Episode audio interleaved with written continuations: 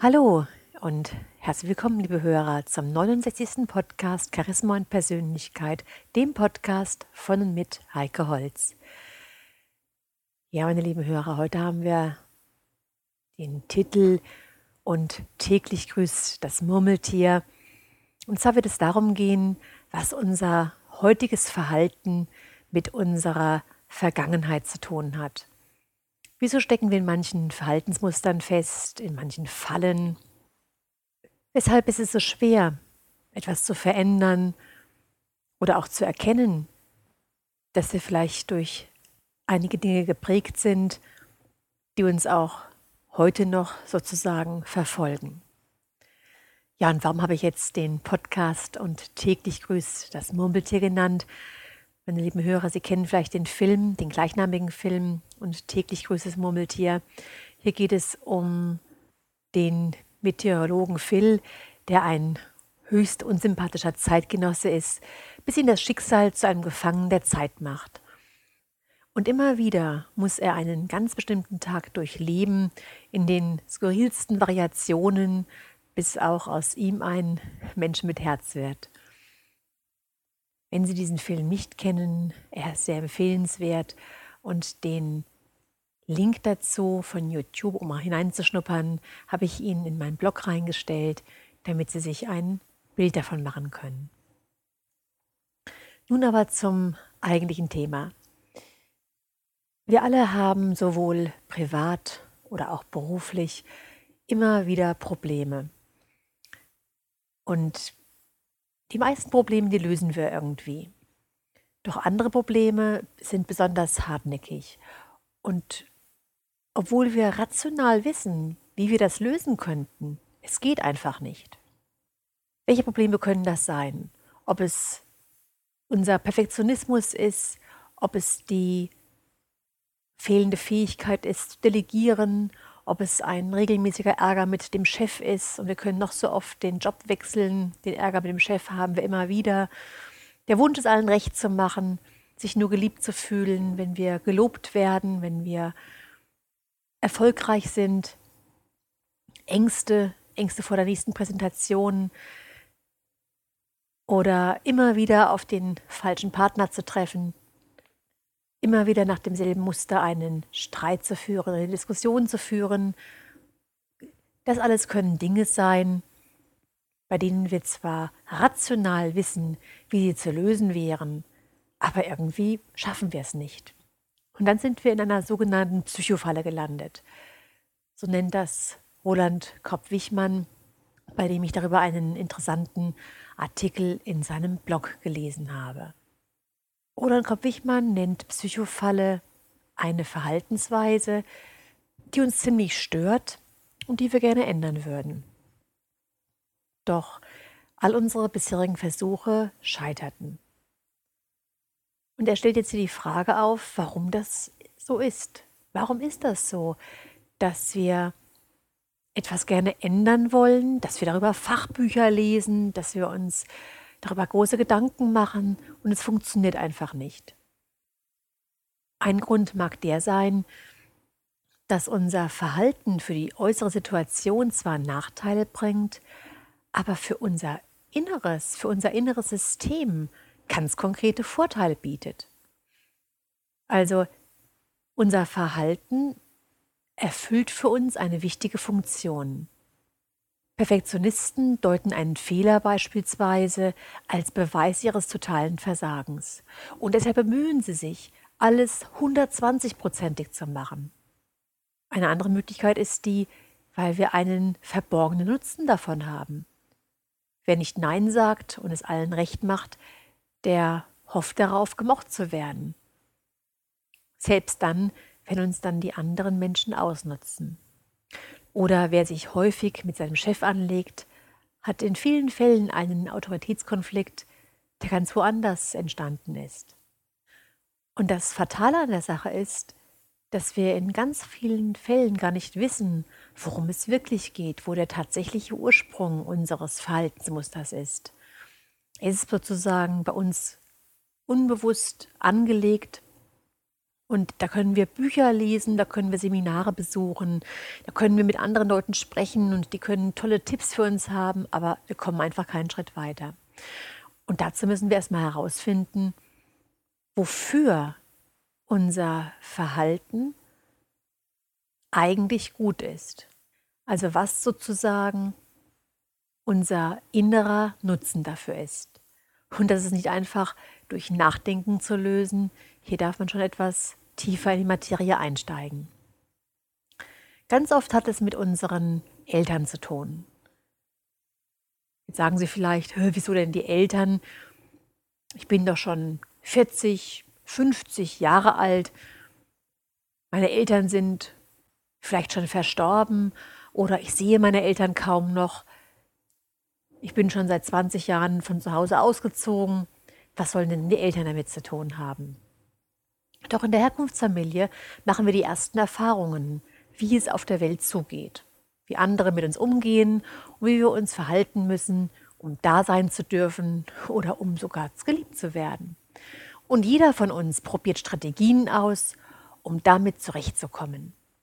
Dabei spielt nicht nur das Verhalten der Eltern eine wesentliche Rolle, sondern auch das Verhalten innerhalb von Geschwistern. Hier bringt Roland Kopp-Wichmann ein ganz interessantes Beispiel. Ein älterer Bruder wird im Streit nicht lange fackeln, wenn ihm seine jüngere Schwester das Matchbox-Auto weggenommen hat. Aber was macht ein Junge, der als Jüngster in der Familie aufwächst, wenn die älteste Schwester seinen Lieblingsteddy sich einfach mal so ausleiht. Ja, und diese in der Herkunftsfamilie, in der wir also aufgewachsen sind, erlernten Strategien, die sind besonders langlebig. Das heißt, die können wir nicht einfach so ablegen, wenn wir aus dem Elternhaus ausziehen oder wenn der ältere Bruder, die ältere Schwester den Haushalt verlässt, sondern diese Muster, die wir uns da ange gewöhnt haben, die bewahren wir uns noch enorm lange auf, weil sie sich einfach bewährt haben. Sie sind sozusagen unsere Blaupause fürs Erwachsenenleben. Sie sind unsere Vorlage, unsere Gewohnheit für das Leben im Hier und Jetzt. Und hier führt Roland Kopp-Wichmann die zehn häufigsten Psychofallen auf, die uns Menschen am meisten zu schaffen machen. Hier kommt die Aussage zum einen, ich fühle mich zwischen Beruf, eigenen Wünschen und Ansprüchen anderer zerrieben. Wenn Sie sich hier, meine lieben Hörer, angesprochen fühlen, dann fällt es Ihnen schwer, sich abzugrenzen oder zu anderen Nein zu sagen? Versuchen Sie es vielleicht anderen immer recht zu machen? Fehlt Ihnen vielleicht die innere Erlaubnis, auch Ihre eigenen Wünsche und Bedürfnisse zu leben und zu benennen. Ein weiterer Grund kann sein, dass wir sagen, ich kann schlecht Nein sagen. Solche Menschen sind beliebt, werden aber wenig respektiert und in der auch ausgenutzt. Notorische Ja-Sager merken das oft zu spät und können sich dann auch schlecht wehren, wenn sie dann doch endlich mal Nein sagen, oft vergeblich versuchen, zu ihrer neuen Position zu stehen. Ein anderer Punkt kann sein, dass Sie sagen, ich bin zu perfektionistisch. Ja, Fehler um jeden Preis vermeiden zu wollen, kostet viel Zeit. Und eigentlich geht es bei diesem Thema auch um etwas ganz anderes. Um die Angst, nicht als Versager dazustehen. Jetzt ist nur die Frage, woher kommt diese Angst? Was ist da passiert, dass diese Angst so entstehen kann? Oder vielleicht sagen Sie auch, meine lieben Hörer, ich habe einfach zu viel Stress. Viele klagen über Stress, aber Stress gibt es eigentlich nicht. Es gibt Situationen und den Stress dazu, den wir empfinden, auch noch den negativen Stress dazu, den wir empfinden, den machen wir uns selbst. Und wenn Sie ganz genau hingeschaut haben, wie Sie sich den Stress machen, wo die Ursache dazu ist, dann können Sie es auch ändern. Ein weiterer Punkt kann sein, dass Sie sagen, ich bin zu wenig motiviert. Niemand kann Sie motivieren. Allerdings kann man Sie demotivieren. Und die Frage ist, wie schaffen andere es, ihnen jegliche Motivation zu nehmen? Oder warum lassen sie sich die Motivation nehmen? Sie wissen ja, die einzige Motivation kommt von innen. Und natürlich müssen wir dazu auch unsere wahren Wünsche und Ziele im Leben kennen. Diese Sachen hatten wir schon in vergangenen Podcasts gemeinsam besprochen. Ein weiterer Punkt kann sein, dass Sie sagen, ich habe immer oder ich habe oft Probleme mit meinem Chef. Es gibt so eine schöne Aussage, jeder Chef hat die Mitarbeiter, die er verdient, und jeder Mitarbeiter hat den Chef, den er verdient. Jetzt ist die Frage, warum stoßen wir auf Chefs, mit denen wir uns nicht verstehen oder zu denen wir wenig Vertrauen haben?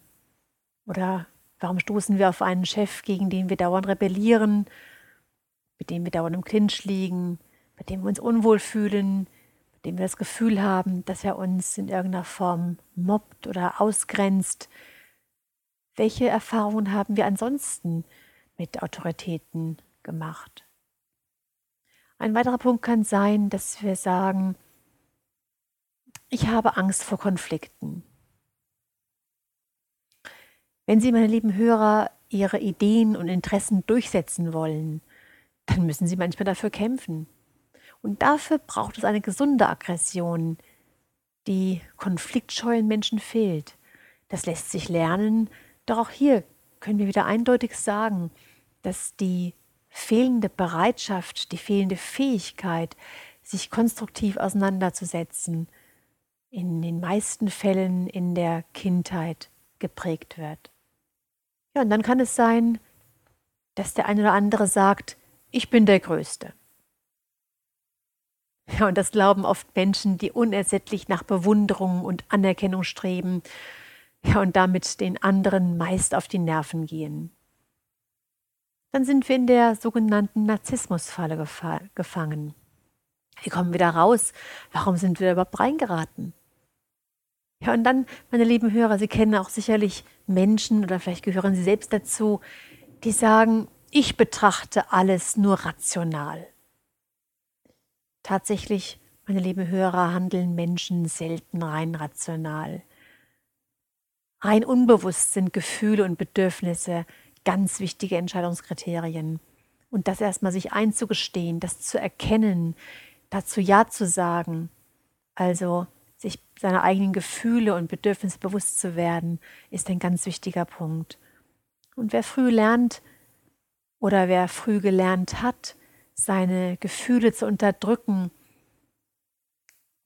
sollte im besten Fall herausfinden, wie er in dieses Muster hineingekommen ist, welchen Vorteil es für ihn hatte und noch hat, seine Gefühle zu unterdrücken, wo genau das wichtig war, wann genau das wichtig war, um dann wieder in seine Gefühlswelt eintauchen zu können, Gefühle und Bedürfnisse wahrzunehmen und zukünftig leben zu können.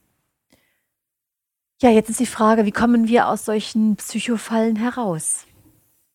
Natürlich können wir, wie ich schon erwähnt habe, wir können Bücher lesen, wir können uns mit Freunden darüber unterhalten, wir können Seminare dazu besuchen. Doch oft nützt das nichts. In vielen Fällen reicht das nicht aus. Denn einfach nur etwas zu lesen oder mal etwas zu hören, ist ja doch eine ganz andere Geschichte, als wirklich dann daran zu arbeiten oder auch einen, ich nenne es mal, Coach zu haben, der von außen drauf schaut und ganz andere Blickwinkel draufwerfen lässt. So lässt sich beispielsweise mit systemischen Aufstellungen gut daran arbeiten, mit verschiedenen Techniken aus der Kinesiologie oder einfach nur durch ein Coaching-Gespräch einen Blick drauf werfen, um dann bestimmte Muster zu erkennen und Lösungen zu erarbeiten, um da rauszukommen. Wie Sie vielleicht wissen, meine lieben Hörer, biete ich ja auch ein Coaching an, insbesondere ein ganz besonderes Angebot, dieses Coaching und Wandern, vielleicht auch in Verbindung mit einem Kurzerlaub hier im Chiemgau, denn in meinen Augen kann man beim Wandern, beim Erleben in der Natur sehr gut in diese Dinge eintauchen. Andererseits biete ich auch Telefoncoachings an, Telefontermine an, bei denen Sie in einem persönlichen Gespräch Ihren eigenen ganz persönlichen Psychofallen und Themen auf die Spur kommen können. Wie funktioniert das? Sie schreiben mir ganz einfach eine Mail unter kontakt.heikeholz.de und dann wird über diesen Weg ein Termin vereinbart. Oder schauen Sie einfach mal auf die Website www.urlaub-und-coaching.de und da sehen Sie auch die Hintergründe, warum gerade dieses Erleben der Natur in Verbindung mit einer Beratung, mit einem persönlichen Gespräch so gut tut und so gewinnbringend ist. Ja, meine lieben Hörer, das war's dann für heute. Bis zum nächsten Mal wünsche ich Ihnen eine gute Zeit. Ihre Heike Holz.